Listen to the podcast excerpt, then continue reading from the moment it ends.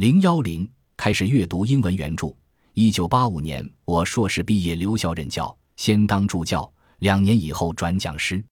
一九八七年年底，在当讲师仅仅两个月之后，我破格被晋升为副教授。当时四川大学实行一项改革措施，破格提拔人才。这项措施被称为“打擂台”，即不论资历、学历和年龄，都可以通过自己的科研和教学来公开进行竞争。结果，文科有三位破格提拔为副教授，我便是其中之一。其中两位都是改革开放后中国最早的博士学位获得者。那年我三十一岁，而我的老师辈有的还是讲师。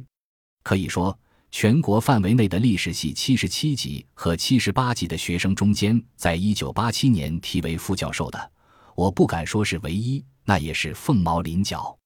当时真是有春风得意马蹄疾的感觉，这一步迈得太大了，激动了相当长一段时间，总感觉不真实，似乎是春梦一场，醒来还是那个小讲师。成功来得太快，也给我增加了无形的压力。怎样在这个高起点的状态下继续保持科研的高水平和创造力？这个时候，我的研究兴趣已经开始转向区域社会史。我打算突破过去只关心辛亥革命前十年的那个小格局，而把整个清代的长江上游作为我研究的焦点。为了以多学科的方法研究这个课题，我的阅读兴趣也开始从过去仅仅局限在历史学，转向了社会学。政治学、地理学、经济学、统计学等等，正是因为阅读范围的扩大，我的眼界开始打开，思考也开始深入。世界史也纳入了我的阅读范围，甚至开始读英文原著，比如法国年鉴学派布罗代尔的《菲利普二世时代的地中海与地中海世界》，布莱克的《现代化动力：一个比较历史研究》等，还有西方研究中国的一些英文著作。当时对我影响最大的应该是时间雅的晚期中华帝国的城市。一九九零年，在上海召开中国城市史研究的国际学术讨论会上，我还有机会和施坚雅先生进行过直接的交流。施坚雅把中国的城市系统分为九个巨区，对城市结构和系统进行分析。他认为，在十九世纪，中国的城乡关系非常密切。各个地区已经建立了完善的市场网络，划分为各个层级，从最低级的乡场到中级的镇，到县城，到中心城市等等，形成了现代中国城市的完整结构。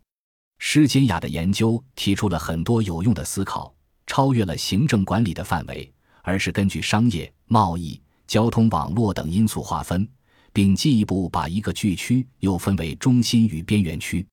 他从农民赶集。短途贸易到长途贸易，探索中国的市场模式。不过，近些年中外学者对他的这个模式都有商榷，因为他的这个研究主要是根据他1940年代末到1950年代初在成都郊区的调查。后来，一些学者认为他的这个模式不一定适合于中国的其他区域，但他的研究至少给我们提供了一个新的参照系。就是从市场的角度来看中国的城市系统和社会结构。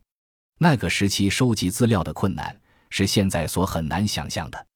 当时川大图书馆民国时期的图书基本上没有开放，据说是因为由于图书馆没有地方，几乎都打捆存放在理科楼。如果确实需要，可以提出特别要求，图书馆再去理科楼找。当然，这样找起来就非常麻烦，而且不一定能找得到。我也经常跑四川省图书馆，记得有一本非常重要的书还没有读完，下一次再去，管理员便说找不到这本书了，真是无可奈何。直到我写完《跨出封闭的世界》，也无缘再参考那本书。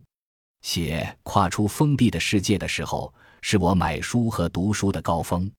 有的必须的参考书图书馆没有，新书要等许久才会上架。为了用起来方便，只有靠自己购买。当时虽然是副教授了，在同龄人中收入也算不错的，但买书仍然是一项极大的负担。为了写那本书，可以说是不惜血本，只要研究需要，就一定买下来。研究的过程就是一个阅读的过程，就是一个把自己的思路打开的过程。那个时候我就非常清楚，研究需要站在巨人的肩膀之上，在前人的研究之上有所发展，而不是闭门造车。所谓学术，就是要与其他的研究进行对话。没有对话，没有理论，没有思考，没有方法的探索，没有观点的碰撞，那么就谈不上是好的研究。当然，这段时期，当时流行的伤痕小说、西方小说、诺贝尔文学奖获奖小说。中国古典小说以及新翻译介绍的人文、社会科学作品，特别是四川人民出版社出版的《走向未来》丛书，也都读了不少。在这一阶段所读的书、所买的书、学者朋友所送的书都没有保存下来。我出国之前，在成都有一套新公寓，书房四壁是顶天立地的玻璃书柜，全部都装满了书，包括二十四史、大英百科全书。以及我写《跨出封闭的世界》所参考的几乎全部的书籍。一九九一年去美国之后，那一屋子书也静静地在那里躺了十几年。每当我有机会回成都的时候，就去那里住几天，再见那些书，像是见到久别的朋友。从书柜里拿出一两本来翻翻，也会勾起一阵回忆，似乎每一本都有它后面的故事，有的在头脑中早已消失的经历。居然也因为手里的那本书而从记忆的深处浮现了出来。这么大量的书运回美国完全是不可能的了。在空置十多年后，最后决定把房子清空出租。我联系了四川大学历史系的朋友，派了几个研究生来运走了。当时因为我在美国，所以书的去处也不清楚。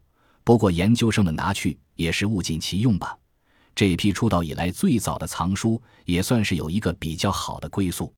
不过，每当想起这批早年对我研究起过重要作用的书，便有些怀念。有时候，某本书放在书架的位置和封面设计的样子，还会在我头脑里闪动。到美国以后，每次回国，我都会去北大附近的万盛和丰入松购书。回国参加学术讨论会。或者在高校讲学，总是会有学者送书，甚至有些作家送给我父母的书，也被我陆陆续续递带到了美国。如我姨父和满子，我父亲的朋友流沙河、邻居车夫等出版的书，都从我父母家的书架上，最后在美国德克萨斯大学城我的书房里落了脚。慢慢的，我在美国又有了一书房的书。二零一五年到了澳门大学工作，又面临一个新的转折。又将所有的藏书进行了一番清理，大部分的专业用书都不惜血本托运到了澳门。这个时候，世界正面临着从纸质书到电子书的重大的转折，于是我书的收藏和阅读也越来越以电子书为主。这也是随着科技和时代发展的一个必然的趋势吧。那些已经读过、听过的电子书，保存和携带都非常方便，需要的时候。我也可以随时查阅。本集播放完毕，感谢您的收听，喜欢请订阅加关注，主页有更多精彩内容。